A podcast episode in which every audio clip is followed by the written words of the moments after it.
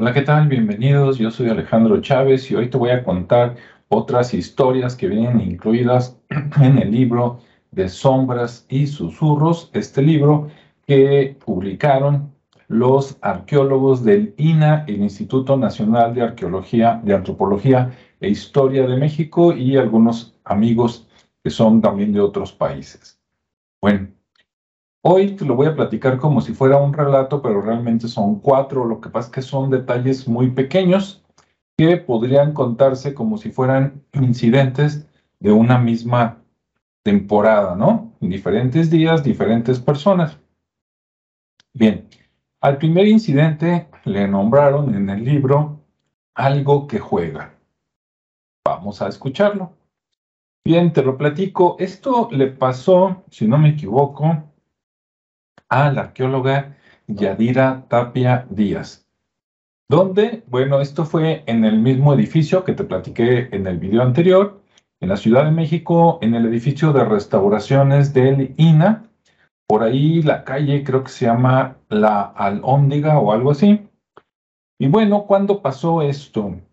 Este primer incidente pasó en octubre del año 2020. ¿Y qué fue lo que pasó? Bueno, estaba Yadira trabajando con un esqueleto. ¿sí? El esqueleto era de un niño, obviamente un esqueleto antiguo para que estuviera ahí.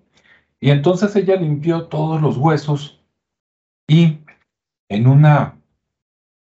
¿Has visto cuando, cuando en internet ponen la pantalla verde atrás para que se vea este, algo diferente? Ah, pues los fotógrafos ponen una tela. Si lo que van a fotografiar es, es claro, de color claro como un hueso, ponen una tela negra y toman fotografías. Si lo que van a fotografiar es oscuro, entonces ponen una tela de color claro. ¿Ok? Bueno, acá, como se trataba de huesos, por ahí en una mesa especial pusieron primero esa lona, que creo que le llaman ciclorama, pusieron la lona de, este, de tela negra, y después Yadira acomodó el esqueleto. Ya que tenía el, esqueleto perfectamente acomodado, la cabeza, las vértebras, los brazos, las piernas, le iba a tomar las, las fotografías. Era una sesión de varias fotografías. Pero para eso vio la hora y ya era tarde. Entonces decidió que mejor tomaba las fotografías a primera hora del día siguiente. Bien, se dio cuenta que ella estaba sola ya en el edificio, o sea, se quedó tarde, por lo que a ella le tocó cerrar, es decir, ella fue la última persona que salió del edificio, no había nadie más. Después probablemente llegara el guardia, ¿no? El que da rondas. Bueno, al día siguiente llega Yadira, va al cuarto donde había dejado todo listo ya nada más para tomar las fotografías y se da cuenta de que los huesos de la columna vertebral del niño están desacomodados, no solo desalineados, sino unos los pusieron arriba, otros los pusieron abajo. Entonces ella dice, ¿qué pasó? Se molesta un poco, ¿no? Porque dice, oye, yo lo dejé perfecto, ¿por qué alguien se mete en mi trabajo?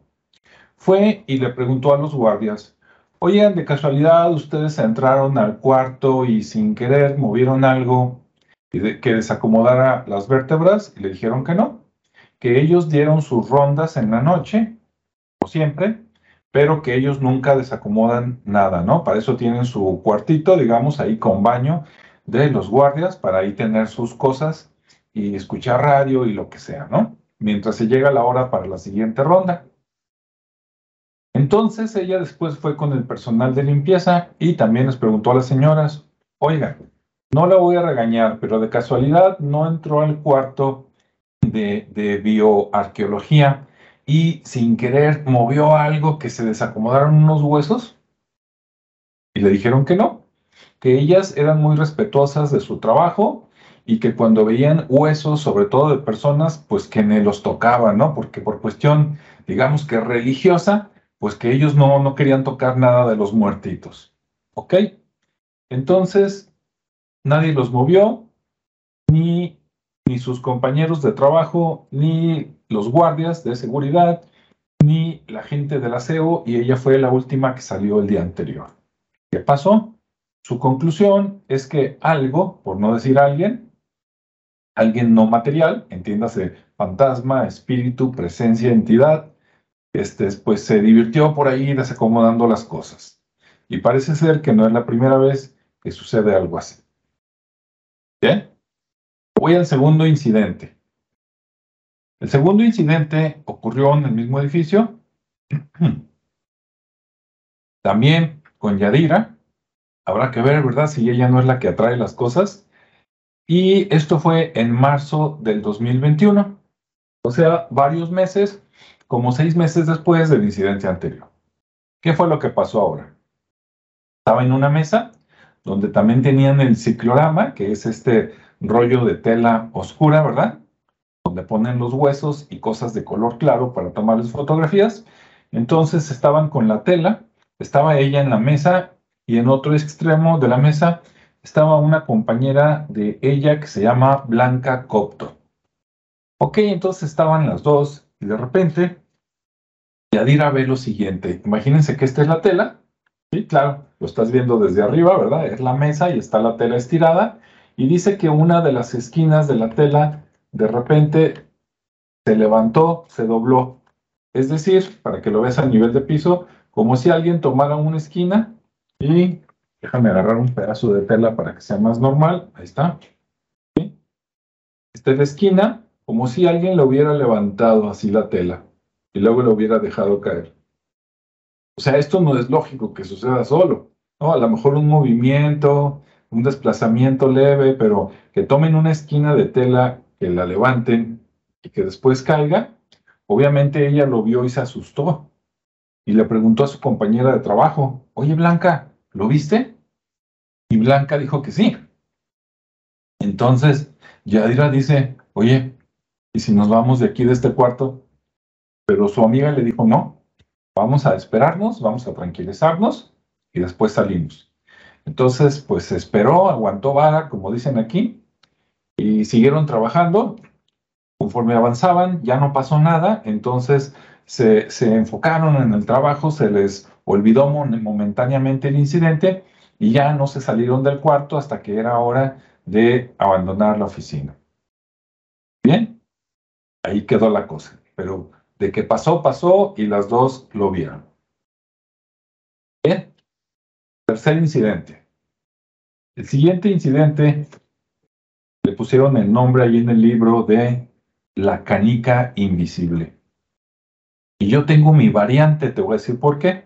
Porque esto obviamente lo platica gente de México y a veces de región a región las cosas tienen otro nombre.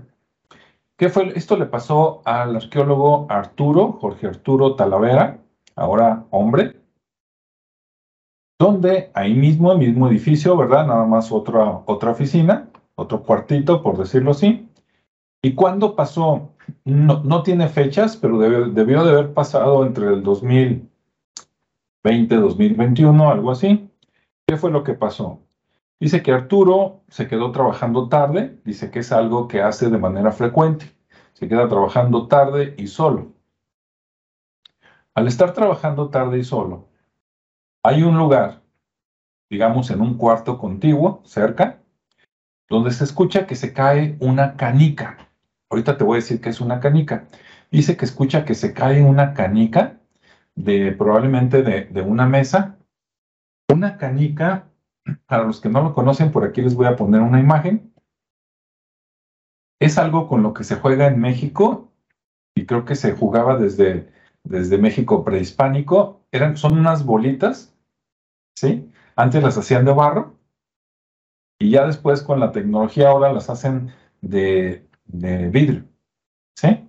Son unas bolitas de vidrio que se juegan, te la pones aquí y la avientas como proyectil y es un tipo como, como billar, pero con los dedos, ¿no? Para que nos entendamos, más o menos. Ahora, él dice que se escuchó una canica. Hay unas canicas más grandes. Las canicas típicas son más o menos como de eh, un centímetro, centímetro y medio de diámetro, ¿sí? Pero hay unas que acá en Jalisco les dicen canicones, que son más grandes y que pueden tener más o menos unos 3, 3 centímetros y medio de diámetro. Son bastante grandes, A mí me suena que su historia eran como canicones, que serían como pequeños balines o balas antiguas, ¿no? Pero bueno, él dice que se escucha que cae una canica al piso. Obviamente tienen cierto peso y cuando tú estés ya solo, sobre todo si es en la noche, claro que se escucha, ¿no? Si cuando se cae una pluma al piso o la escuchas, imagínate algo así. Bueno, entonces se escuchó que se cayó la canica y después de que se escucha que se cae, todavía se escucha que rueda. Dice que le escucha que, que, que rueda de sur a norte. Obviamente él sabe cómo está orientado el edificio, nosotros no, ¿verdad? Yo no. Pero sí, se cae algo y rueda y él va a ver y no ve nada. No encuentra nada. Y dice que lo escuchó varias veces, varios días. Lo curioso es que donde él cree que cae esa canica, el, la loseta, el piso, el cuadrito del piso de esa área, está quebrado. Como si se hubiera caído algo de cierto peso o algo menos pesado que durante varios días estuvo cayendo, cayendo hasta que rompió ese cuadro, ese piso, esa losa, esa loseta, ¿no? Entonces dice que estaba, estaba quebrado, lo reportaron a mantenimiento, trajeron a una persona que pone pisos, ¿verdad? Un albañil especializado, quitó esos pedazos, puso una loseta nueva, esperaron a que se secara y listo, la dejó como nueva, ¿no? Pasa el tiempo, pasan los días y se vuelve a escuchar la canica que cae. Dice que inclusive a veces se escucha bastante pesada, como si fuera de metal. Por eso mencioné yo las balas o los balines antiguos. Sí, antes de que existieran las balas que conocemos ahora, que son alargadas, eran redondas, sí, como balines de bicicleta. Había chiquitos y había unos más grandes. Entonces él dice a eso se refiere con una canica, sí, algo redondo, una pelota que podría ser de vidrio o de metal, y se volvió a escuchar que caía y que rodaba. Lo curioso es que fue, y ahí donde habían cambiado la loseta, otra vez se estaba comenzando a astillar, a romper. Entonces es como el caso de la canica fantasma, ¿no? ¿Qué pasó por ahí? Comentarios hasta el final. Vamos a, al último incidente, el cuarto incidente. Esto le pasó también a Jorge Arturo Talavera. Estaba trabajando él con huesos y lo estaba acompañando la arqueóloga Blanca Copto. Y a, pocos metros está la oficina de restauración, así le llaman. Y en esa oficina lo que restauran, normalmente llegan muchas vasijas de barro que las encuentran rotas y ahí las unen, ¿no? Las pegan hasta que forman los vasos, las vasijas, los platos antiguos, los ídolos y las estatuillas, etc. Entonces, ese es el departamento de restauración y Arturo y Blanca están en osteología. Bien, entonces ellos eran los únicos que habían llegado a las oficinas, estaban trabajando y de repente escucharon que alguien más estaba trabajando en restauración, seguramente con tepalcates. ¿Qué son los tepalcates? Si tú tienes algo, eh, este, una artesanía hecha de barro y la rompes, los pedazos que quedan regados son los tepalcates, ¿sí? Es como lo que quedó después de que se rompió algo de barro, ¿sí? Barro cocido normalmente. Bueno, entonces ellos escucharon que alguien estaba haciendo ruido con tepalcates, que los estaba uniendo, que los estaba acomodando, y dijeron, ah, de seguro ya llegó el arqueólogo Revilla, creo que se apellida, el arqueólogo Revilla, ¿no? Bien, a lo mejor ahorita viene a saludar. Siguieron Jorge Arturo y Blanca trabajando en lo suyo, y allá siguieron los ruidos y les extrañó que no viniera el arqueólogo porque todos se la llevan bien a saludar. Entonces, después de unos momentos, Blanca le dijo a Arturo, ¿sabes qué? Ahorita vengo, voy a saludar al arque, al arqueólogo, y ahorita vengo. Ok. Entonces fue a saludarlo, entró, pasó la puerta, entró al departamento de restauración, y resulta que en el departamento de restauración no hay nadie. no solo no hay nadie ahí, sino que nadie fue al baño, nadie ha llegado de las otras oficinas, solo están Jorge Arturo y ella. Viene y le dice a Arturo, oye, no hay nadie. Y él dice, no es posible, debe de estar por ahí, de seguro ahorita viene del baño.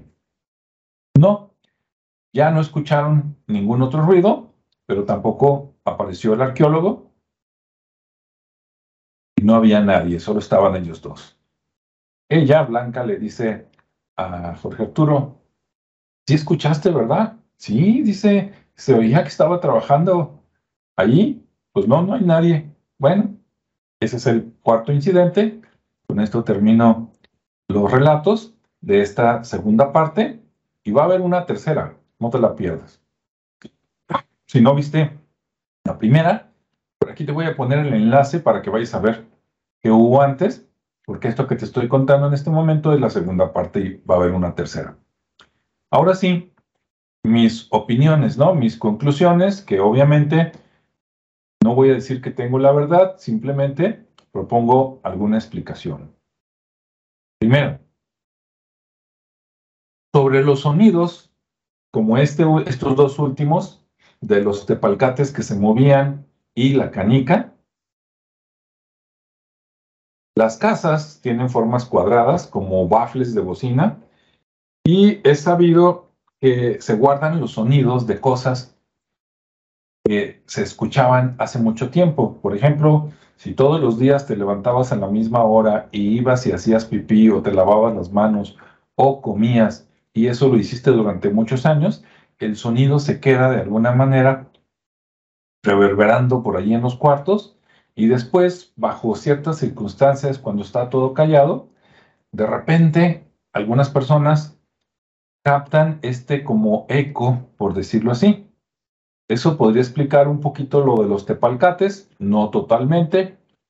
Lo de la canica, sí en cuanto al sonido, no en cuanto al efecto físico de que rompe el piso. Ahí es otra historia, ¿no? Ahora, con esa parte de que se rompe el piso con la tela que se levantó y con los huesos que movieron del esqueleto del niño, ahí definitivamente no hay otra explicación más que irte a lo sobrenatural y decir, ¿sabes qué? Aquí hay espíritus, fantasmas, como tú quieras llamarle, que por ahí andan y interactúan. Ahora, qué impresionante que tengan ese poder esa fuerza de poder mover huesos, aunque las vértebras son muy frágiles, o de hacer rodar una canica que no se ve, o hacer escuchar el sonido de una canica que existió en otro tiempo, pero el efecto físico del golpe, eso es lo impresionante. ¿sí? Probablemente podrías ver un fantasma de vez en cuando que camina del punto A al punto B y desaparece y listo, pero que nunca hace nada, ninguna otra interacción física. Pero acá, mover tela, mover vértebras y, dañar el piso, una losa, estás hablando de una entidad, un espíritu o varios espíritus que son capaces de eh, alterar el mundo físico. Ahí sí está, está increíble, ¿no? Bueno, pues eso es lo que yo pienso, lo que yo interpreto de estos incidentes que platican los arqueólogos en este, en este video que te platiqué. Tú puedes creerlo, puedes no creerlo, ¿verdad? La mejor opinión siempre es la tuya. Si quieres leerlo, porque dices a lo mejor Alejandro nos está echando mentiras y ya está sacando cosas de su cosecha, te invito a que compres el libro de sombras y susurros de estos arqueólogos, ¿sí? Los dos Albertos y su y su equipo de arqueólogos y lo leas por ti mismo, para que veas que no te estoy inventando nada. Inclusive ha habido algunos relatos que los considero muy, muy leves, que no los estoy comentando en video. Estoy agarrando los que creo que, que, que les va a gustar más, ¿no? Los que les gustan más son los que estoy, los que yo creo que van a gustar son los que estoy diciendo por aquí. Entonces tú puedes comprar el libro de sombras y susurros para que empieces a leerlo desde el principio y de repente te vas a encontrar con uno que otro de que, ah, este no lo, este no lo platicó Alejandro, no, no lo platico, no platico todos, platico los que creo que son más impactantes o los que a mí más me gustan o los que creo que te pueden gustar. ¿Sí? Si te gustó este video, compártelo, suscríbete y como dicen por ahí, activa la campanita para que cuando suba otro video, pues seas de los primeros en enterarse y, lo veas cuando, cuando tú quieras, ¿no? En la mañana, tarde, en la noche o fin de semana. Todavía quedan varios relatos, falta la tercera parte y última de lo que platican estos dos arqueólogos, Jorge Arturo y Yadira. Y después todavía faltan relatos de otros arqueólogos más para terminar el libro. Y ya me encontré por ahí otro libro de donde voy a sacar algunas cosas que también espero que te guste. Bueno, pues muchas gracias por tu tiempo, que tengas muy buen día, nos vemos y escuchamos en el siguiente espacio. Hasta luego.